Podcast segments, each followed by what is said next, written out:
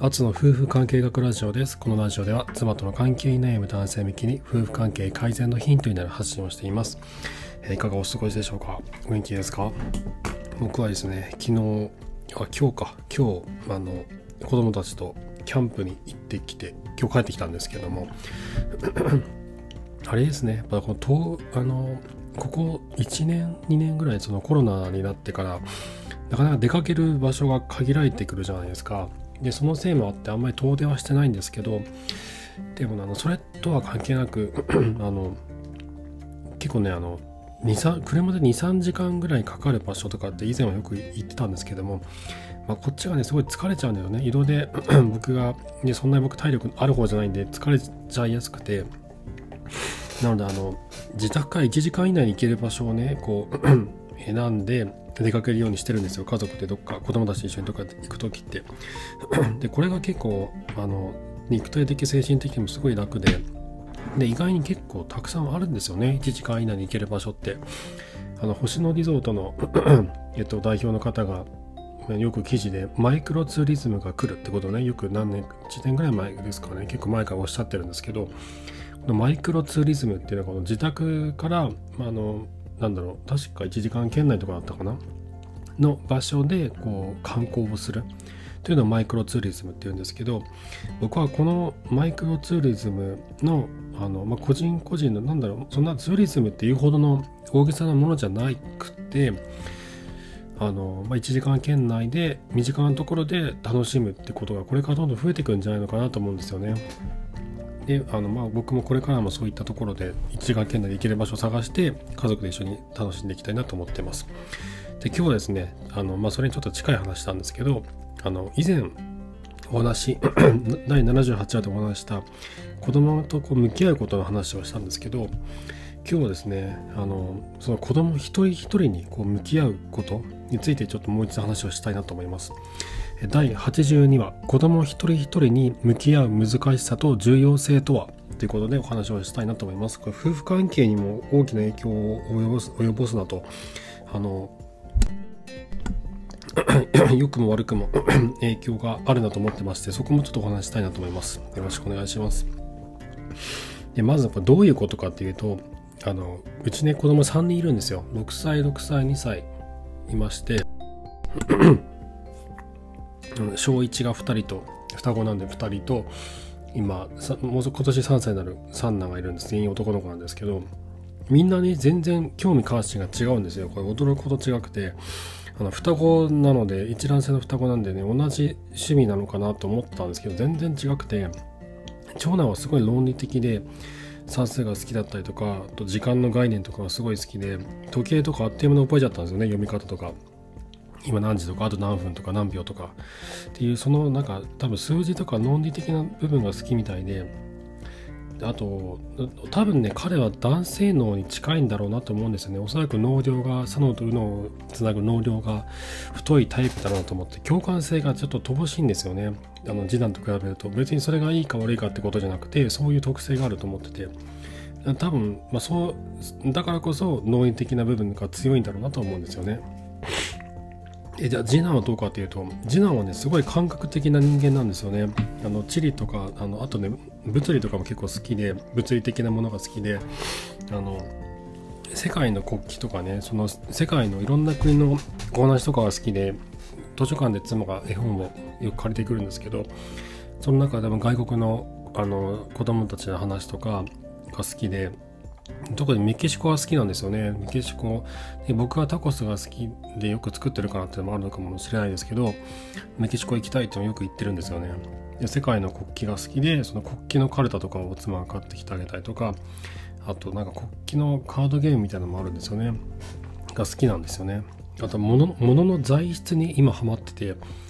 これは鉄なのかアルミなのかステンレスなのか何なんだろうとかっていうのを僕聞いてくるんですけど僕もよく分かんないんですよね。分かんないんですけど、まあ、一緒に考えたりとかするんですけど、まあ、そういうのが好きでこれはなんだこれはこれは金属なのかな金なのか何なのかなとかプラスチックなのかなとかっていうのをねすごい気にするようになって最近。そんなものが何で作られてるのかっていうのをすごく気にするんですよね。あと石も好きであの石の標本も買ってあげたんですよね。あの玄武岩とかえっ、ー、となんかいろんな名前の石があるんですよね。ジャスパーとか。でこの間一緒に河原に行って遊んだりとかしてまして。であのこのその時の話は第78話子供一人一人とじっくり向き合うことの向き合うことで見えてきたものとはってことで回でお話をさせていただいたんですけどいや一緒に河原に行ってね石を探したりとかしたんですよ。で彼はすごい共感性が高いんですよね。その共感性の高さゆえにあの長男の感情とかをこう読みやすく読読なんだろうこう人一倍こう読んじゃうんですよね。自分ごとのように感じてしまって泣いてしまったりとかあの悲しんでしまったりとかってことも結構多かったりとかします。あと妻がとか、まあ、僕らあの親がちょっといっぱいいっぱいになってる時とかに次男がやってきてこうギュッとハグしてくれたりとかするんですよね。だから申し訳なくなっちゃうんですよね。その気を使わせてるなっていうのが分かるんで、まあ、それぐらい彼は共感性が高くて長男とまた違う面であのいいところがあるんですよね。それぞれがいい面があるなと思ってまして。でこのそれぞれのそれぞれの全く違うんですよ。興味関心が違くて。それぞれが好きだと思うものも違うんですよね。でこれに向き合うにはすごい集中力が必要なんですよ。本当にあのなんだろう。これが大変なんですよね。大変だから嫌だってわけじゃなくて僕はそれをすごくやりたいんですよ。それぞれに向き合いたいなと思ってるんです。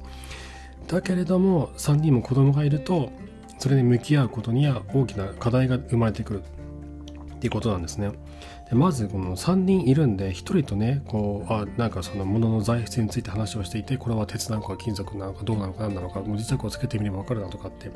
話をしててそこからねこのじゃあで磁石がくっつくからこれは鉄なんだなとかくっつかないけどじゃあ何なんだ？アルミなのかステンレスなのかそもそもステンレスとは一体何なんだ？みたいなとこでこう話をこうどんどん深くしていけるんですけど途中でね一人がねあの三男とかがわって入ってきてあのなんかお猿のジョージのアニメが見たいとか言い出したりとかこう突然こうなんか抱っこしてとかね高い高いしてとかって言ってくると、うん、止まっちゃうんですよね。そこで。話が止まっちゃうんですよ。でそこからその次男の興味関心をどんどん深掘りしていってあの彼の好きだという気持ちをどんどん強化させていけるはずだったのが途中でスパーンと開いちゃうんですよね。あの長男とか三男とか他の2人の子供から話しかけられて止まってしまう。で その話しかけてきた子供たちのそれ彼らも自分たちの好きなこととか興味関心があって僕らに話しかけてくるんですよ。なのでそっちもこうあ、ね、相手をしたいんですよね。だけどこっちがやってる時にそそっちも同時もやってきてみたいな感じでもう全然なかなか対応ができなくなっちゃってすごく辛いんですよこれが。辛いっていうのはなんか疲れちゃうとかそういうことじゃなくて相手をしてあげられないのが辛いんですよね。あのもうねこれをやってて分かるんですけどね大人1人じゃ無理なんですよ。もう子供2人だったらできるのか分かんないですけど多分うちは無理ですね。やっぱり2人か3人2人以上いる家庭の場合ってきっとねこれ多分どどっかで妥協してるはずなんですよ子供の。子供の相手をする相手をするとか子供の好きか好きなこととか興味関心を向き合って伸ばしていくってことに関して必ずどこかで妥協してる部分ってねおそらくあると思うんですよねで3人いる3人いたらなおさらそうだと思うんですよこれ大人1人でそれぞれの興味関心をこう向き合って伸ばしていくっていうのはもうこれほとんど無理じゃないかなと思っててあのなんなんだっけかな。なんか面白い育児本があってちょっと名前忘れちゃったんですけどあの自分の息子3人を京都京都大学に入れた親親父さんの話があって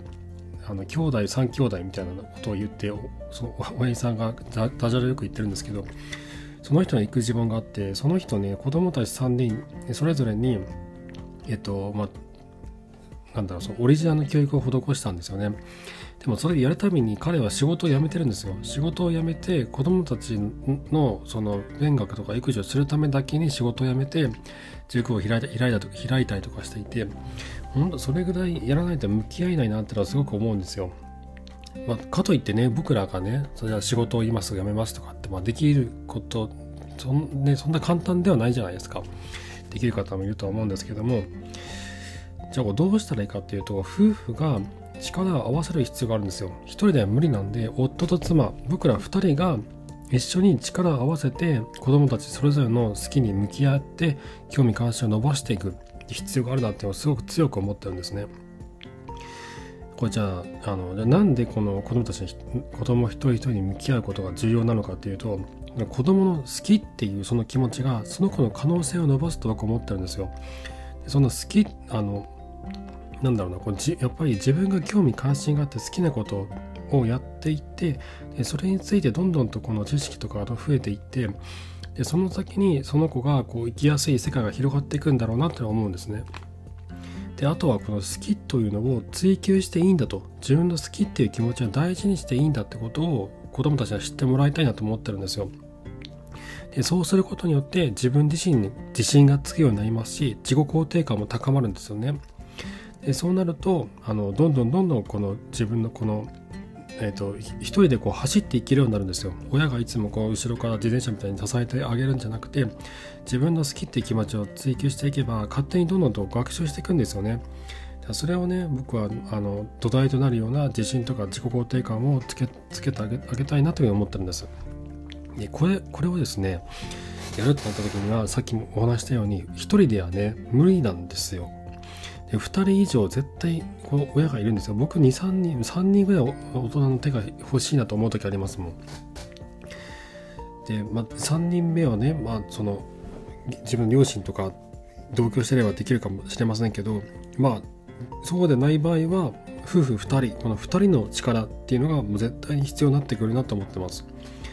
だ子供、うん、2人以上の子供と向き合うにはね大人1人では無理なんですよ。で妻と2人で対応することによって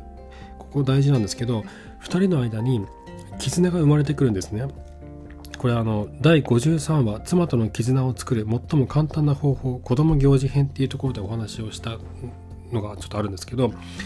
これはあの僕の子供が小学校に入りましてそこであの小学校の説明会とか学童の説明会とか僕が行ったんですけどでそういうふうにですねその子どもの行事に積極的に積極的に関わっていって夫婦2人の共通の課題として捉えて一緒に取り組むことによってオキシトシンが分泌されて2人の間に強いあの絆が生まれてくるんですね。親密な関係強い絆協力関係あのそういった、えーと、チームとしての強い絆が生まれてくるんです。これ仕事とかでもあると思うんですけどその45人ぐらいのチームで仕事をしていてえっ、ー、となんだろうそのチームとチームとしていろんなその社内のチームと戦ったりとか社外のあの取引先をどんどん開拓していったりとかしていくとそのチームってねどんどん絆が強くなってくるじゃないですか。スポーツでも同じですよね。スポーツのチームサッカーとか野球とかいろいろありますよね。ラグビーとか。あのチームメンバー全員が仲悪いとかってないじゃないですか。もうみんな、ね、強い絆で結ばれてて共通の目標に向かって一緒に頑張ってますよね。その絆ってすごくあの尊いものですよね。これって夫婦2人だけでも同じなんですよ。2人が共通の課題に取り組むことによって強い絆が生まれる。これなんで絆が生まれるかっていうと、第3話オキシトシンを理解し妻との関係改善に生かそうっていう回でもお話をしたんですけどオキシトシンがやっぱり重要になってくるんですよ夫婦関係改善においては。でこれはあの共犯関係とかあの協力関係とかそのその2人の人間にの中でのこの絆を作り上げるホルモンなんですね。なんでこの身内意識が高まるというかそういったホルモンなんですよ。なのでこの妻と2人で何か共通の課題に向き合うことっていうのはすごく関係改善の上で重要になってくるんです。でそこで僕は今日お話をしている子供一人一人に向き合う難しさこれはね共通の課題になり得るんですよ。あの子供がいる家庭においてはすごいこれ一番の大きい共通の課題になり得ると思いますよ。でこれに対して僕ら夫が積極的に絡んでいくことによって妻との間に強い絆を作ることができるようになるんです。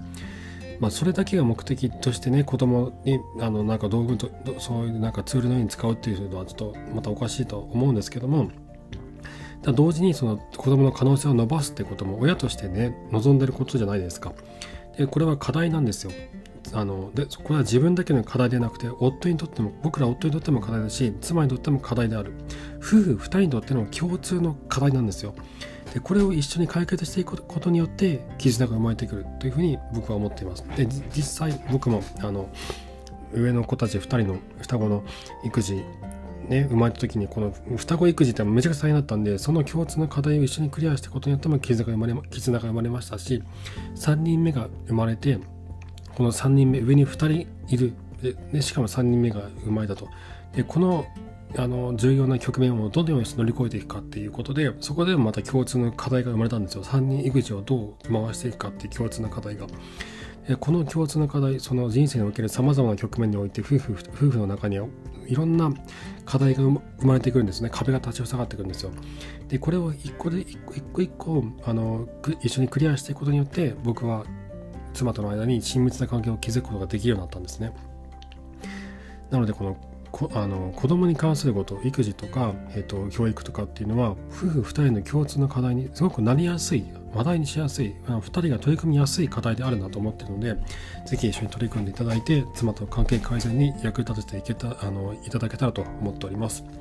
はい。ということで今日は、えー、子供一人一人に向き合う難しさと重要性とは？ということで、えー、お話をさせていただきました。えー、妻との関係やえー、子供とのその育児などに、え、お悩みの方の参考になれば幸いです。